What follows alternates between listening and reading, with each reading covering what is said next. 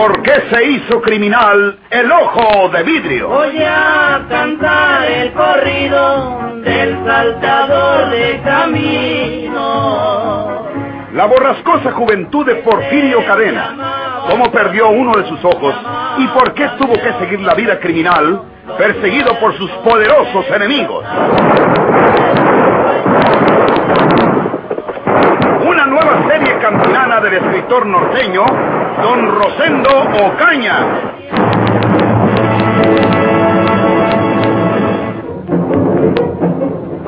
¿Quién era? ¿Quién era? Espera, esa voz. ¿de- ¿De dónde he oído yo antes esa voz? ¿No dijo quién era? ¿Qué iba a decirlo? ¿Qué te dijo? Será una broma. Se trata de una voz de hombre. De un hombre que en alguna parte ha hablado conmigo antes, porque estoy seguro de que he oído su voz. Solo que me pareció que trataba de, de desfigurarla para que yo no lo identificara. Eh, ¿Pero qué fue lo que te dijo? Ah, después de todo, pu- puede tratarse de una broma. Pero, pero ¿quién es capaz de perderse el tiempo haciéndonos bromas? Esa voz dijo más o menos estas palabras. Tengan mucho cuidado, porque esta noche el espíritu de Porfirio Cadena llegará hasta ustedes para matarlos a los dos. Eh, ¿Puede ser lo que tú dices? ¿Una broma? ¿A alguien que ha seguido de cerca el relato de los periódicos sobre el asesinato de ese muchacho Julio Bernal, que gritó Porfirio Cadena, a- aprovecha las circunstancias para tratar de espantarnos. Pero entonces se trata de alguien que sabe que nosotros tenemos alguna relación con Porfirio Cadena. Más bien que es nuestro enemigo Porfirio Cadena. ¿Y, y quién es esa persona tan bien enterada? Si pudiera yo recordar a quién corresponde esa voz que me llamó por teléfono. ¿De- ¿Del inspector? No, no, no, no, del inspector no. ¿De quién? ¿De quién? Trata de acordarte. Eh, por ahí descubriríamos quién nos dirige esa broma. ¿Es una voz conocida? Digo, ¿era una voz conocida? No, no, no, no tan conocida. Porque si fuera tan conocida, la identificaría. O la hubiera identificado, desde luego. Pero el dueño de esa voz debe atenerse precisamente a que no es tan conocido mío como para reconocer su voz. Y entonces se trata de un amigo nuevo o de una persona que recientemente he conocido. Por eso tengo idea de su voz, pero no puedo asociarla con la persona. ¿De quién? ¿De quién es esa voz, Dios mío? Es preciso que sepamos si se trata de una broma o va en ¿Y serio. cómo saberlo? ¿De quién es esa voz? ¿De quién? ¿De quién? La tengo aquí, aquí en mis oídos y en mi mente. Yo sé que la he oído antes. Estoy seguro de haberla escuchado antes, con la diferencia de esa desfiguración que trató de imprimirle ahora. ¿Quién puede ser ese hombre? ¿Qué quiere? ¿Qué fin persigue con advertirnos? Eh, ¿Es solo por espantarnos? ¿O sabe que Porfirio puede salir de la prisión y venir a, atacarnos? ¿Es un amigo? ¿Es un enemigo? No te confundas tanto, Polo. ¿Cómo puede Porfirio Cadena salirse de la prisión? No te acabo de leer lo que declara el inspector Riverol en su entrevista con el director de la prisión. Porfirio Cadena está en su celda. Se encuentra encerrado tras de los hierros de su celda. Vamos a fantasear también pensando que su espíritu se desprende de su cuerpo por las noches para hacer más víctimas. No perdamos la cabeza, Polo. Pensemos con toda serenidad. ¿Qué es lo que vamos a hacer después de esto? Si no descubrimos el origen de esa llamada antes de esta noche, tendremos que pasárnosla en vela, con la pistola en la mano, bien encerrados y dispuestos a defendernos si se presenta ese espíritu del diablo.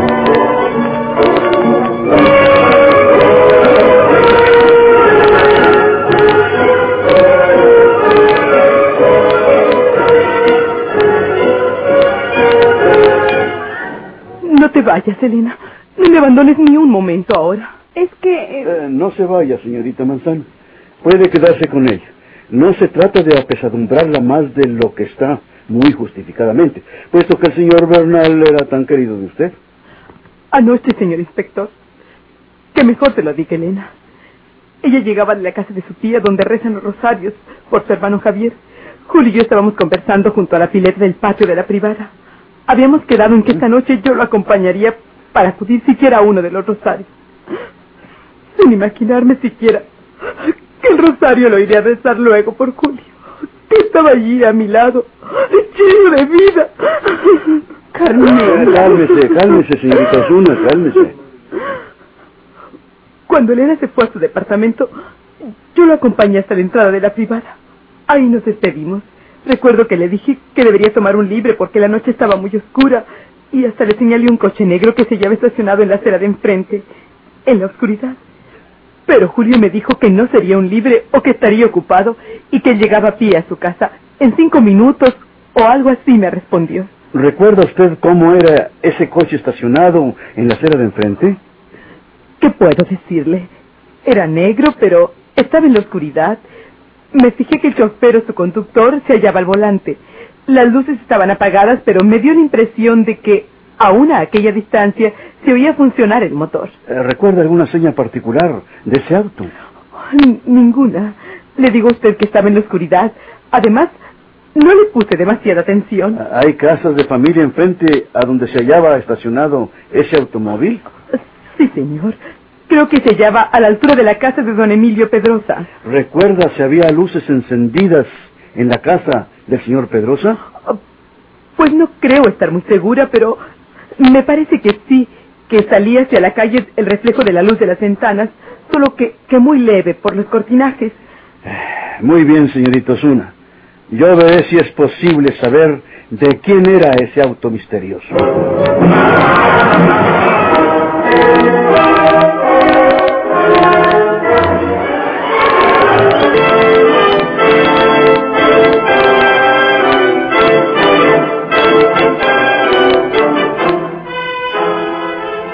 Dígame una cosa, señorita Osuna.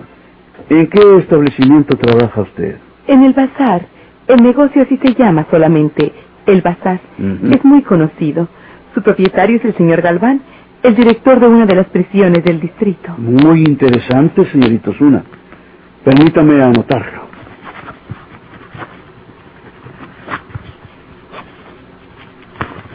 Eh, no vaya a lastimarse porque le haga algunas preguntas íntimas, señorita Osuna. Hablar con el policía que investiga un delito es como hablar con el médico o con el abogado defensor. Es preciso decir los detalles más insignificantes porque en uno de esos pequeños detalles puede estar la solución del mal, la clave de la defensa o la pista que lleva a la revelación.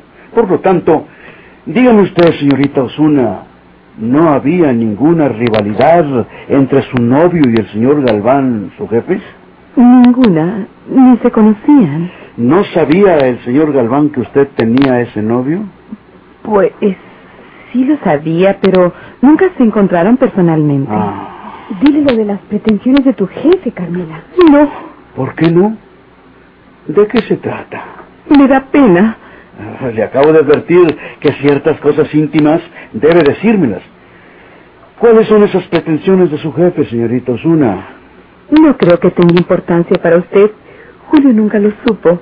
Yo sabía el coraje que le habría de dar si se lo contaba y me abstuve de decírselo. El señor Galván decía estar enamorado de mí. Y como es soltero y no tiene más familia que una hermana solterona también que vive con él, pues me ofrecí en varias ocasiones anteriores. No le hice caso. Le dije que amaba a Julio y que solo con él me casaría. Ah, hay una circunstancia que quizá le interese a usted. Esta ocasión le advertí al señor Galván que buscaría otro empleo. Entonces, él me dijo que no lo hiciera, que aquello no se volvería a repetir. ¿Aquello qué? ¿Qué fue lo que pretendió él en esa ocasión, señorita Osuna? Dígalo con toda franqueza. Lo de siempre, enamorarme, puesto que en ese momento ya se habían marchado todos los empleados y estábamos solos. ¿Recuerda exactamente cuándo fue eso? Pues eh, hace unos cuatro días, el viernes de la semana pasada. ¿No la amenazaba con suprimir a su novio? No, solamente decía que Julio era muy pobre y que yo no sería feliz con él. Por esa razón, Al cabo, la señorita Manzano es de confianza. Dígame, María del Carmen, ¿no sospecha usted que el señor Galván haya mandado asesinar a Julio? ¡Oh, no! Sería monstruoso. Fíjese que entonces se justificaría el que Julio hubiera gritado Porfirio Cadena, ¿Por qué? ¿Por qué? porque Galván es el director de la prisión donde se hallaba Porfirio, y solo él puede dejar salir a un reo por la noche para que... Oh, no, no. Sería una acción tan cobarde.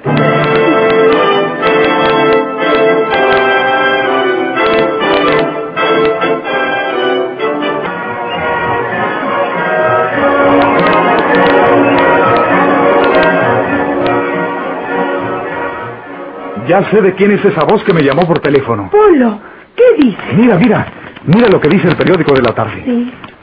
Julio Bernal, el joven asesinado anoche en la calzada de Nonualco, era novio de la señorita María del Carmen Osuna, de quien acababa de despedirse dirigiéndose a su domicilio. Concurren en este caso de sangre algunas circunstancias que se sabe de llamarlas curiosas o misteriosas. La señorita María del Carmen Osuna vive en la privada de Cedro 62 de la colonia de Santa María la Ribera, donde precisamente en el departamento número 16 fue estrangulada por Porfirio Cadena la señorita Victoria Torres, y donde vive también en el departamento 8 la señorita Elena Manzano, que también ha sido molestada y amenazada por el asesino Ojo de Vidrio. Otra circunstancia aún más desconcertante es la siguiente. La señorita María del Carmen trabaja en un negocio que se denomina El Bazar y del que es propietario el señor Alberto Galván, director de la prisión del Distrito Federal donde está preso Porfirio Cadena. La voz de la calle principia a especular en el sentido de que son muchas coincidencias para atribuirlas a la ley circunstancial, y el inspector Héctor Riverol trata de localizar la pista que lo conduzca al descubrimiento del crimen en que la víctima inexplicablemente pronunciara el nombre de Porfirio Cadena. ¿Por qué el joven Bernal, al volverse en la oscuridad y descubrir a su atacante, exclamó Porfirio Cadena? Esta es la pregunta que se hacen todos, que nos hacemos todos, desde el último particular hasta el inspector Riverón. La voz que me llamó por teléfono es la del director Alberto Galván. Polo, no te aventures en una simple suposición. No, no es una simple suposición. Es verdad que solo una vez he oído su voz cuando nos encontramos en el despacho del inspector. Pero estoy seguro de que esa voz de él es la misma que me telefonió. ¿Quién más que él puede sacar a la calle a Porfirio Cadena para que asesine a una persona? Pero ¿por qué había de comisionar a Porfirio, en todo caso, para asesinar a ese joven Bernal? No has entendido. María del Carmen era la novia de Bernal. María del Carmen es empleada del negocio de Alberto Galván. ¿Cómo sabemos si este señor cortejaba a su empleada y haya querido quitar de en medio a Bernal? Ah, eso sí es posible. La vez pasada, con motivo del asesinato en la tienda Las Dos Naciones, los periódicos publicaron las fotos de María del Carmen y Elena Manzano. La señorita Osuna es bonita. Y el viejo Galván debe haber estado enamorado de ella. Pero María del Carmen tenía su novio.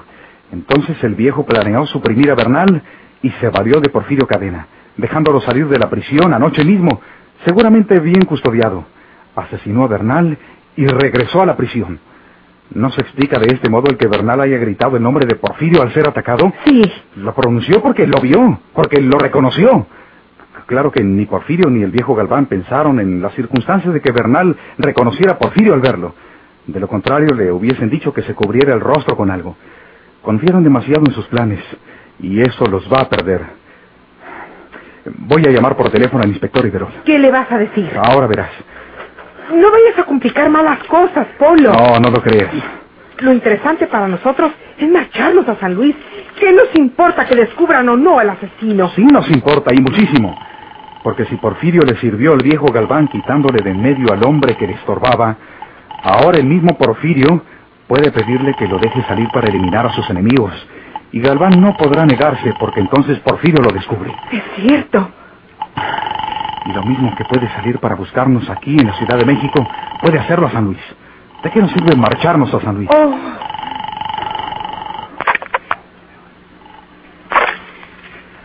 ¿Listo? ¿Servicio secreto? ¿El inspector Riverol? Sí. Inspector, yo sé cómo Porfirio Cadena pudo asesinar a Julio Bernal.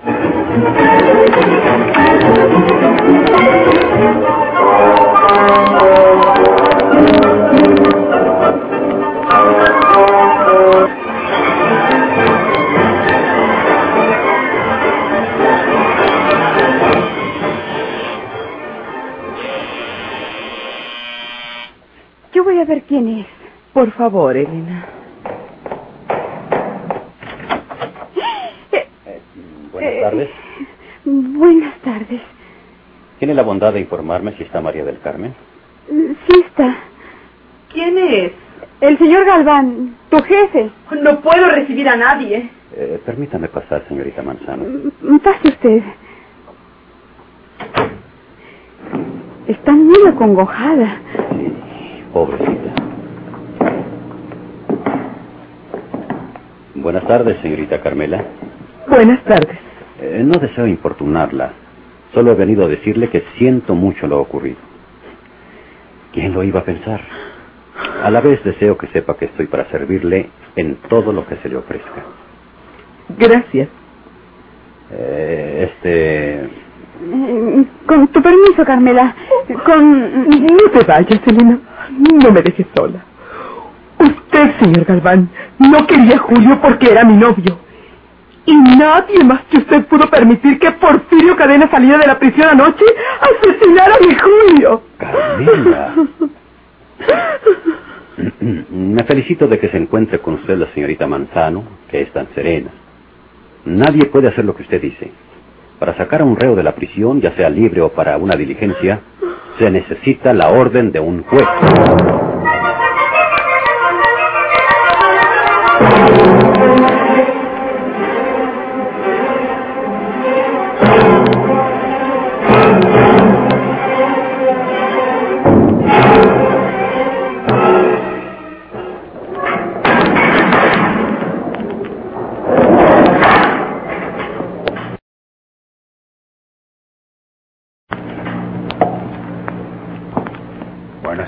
Buenas.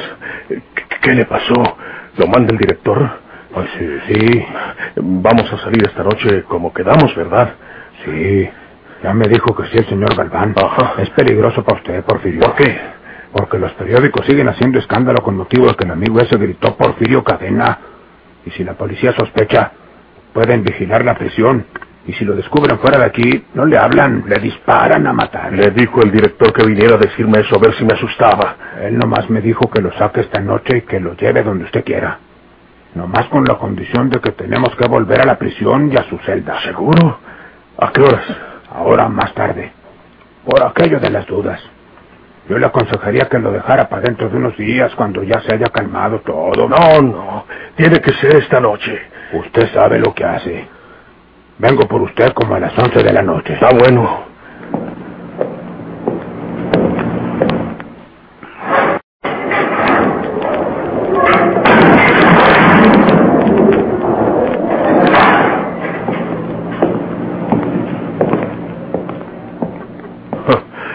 Cuando haya mandado al diablo a los asesinos de Juana, a lo mejor me echo este chofer mal encachado y me largo muy lejos.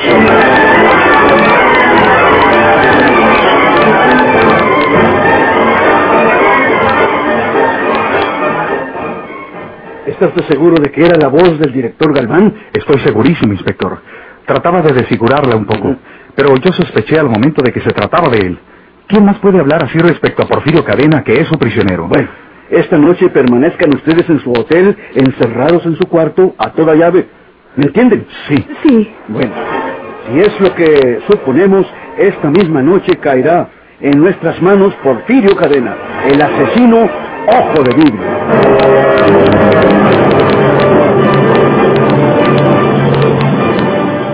¿Por qué se hizo criminal el ojo de vidrio?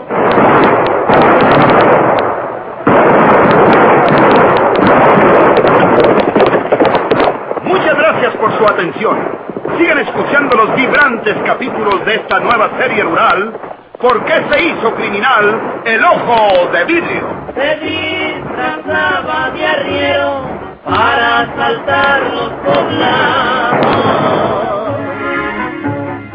burlándose del gobierno, mataban muchos soldados, nomás blanqueaban los cerros, de puros sin calzonar.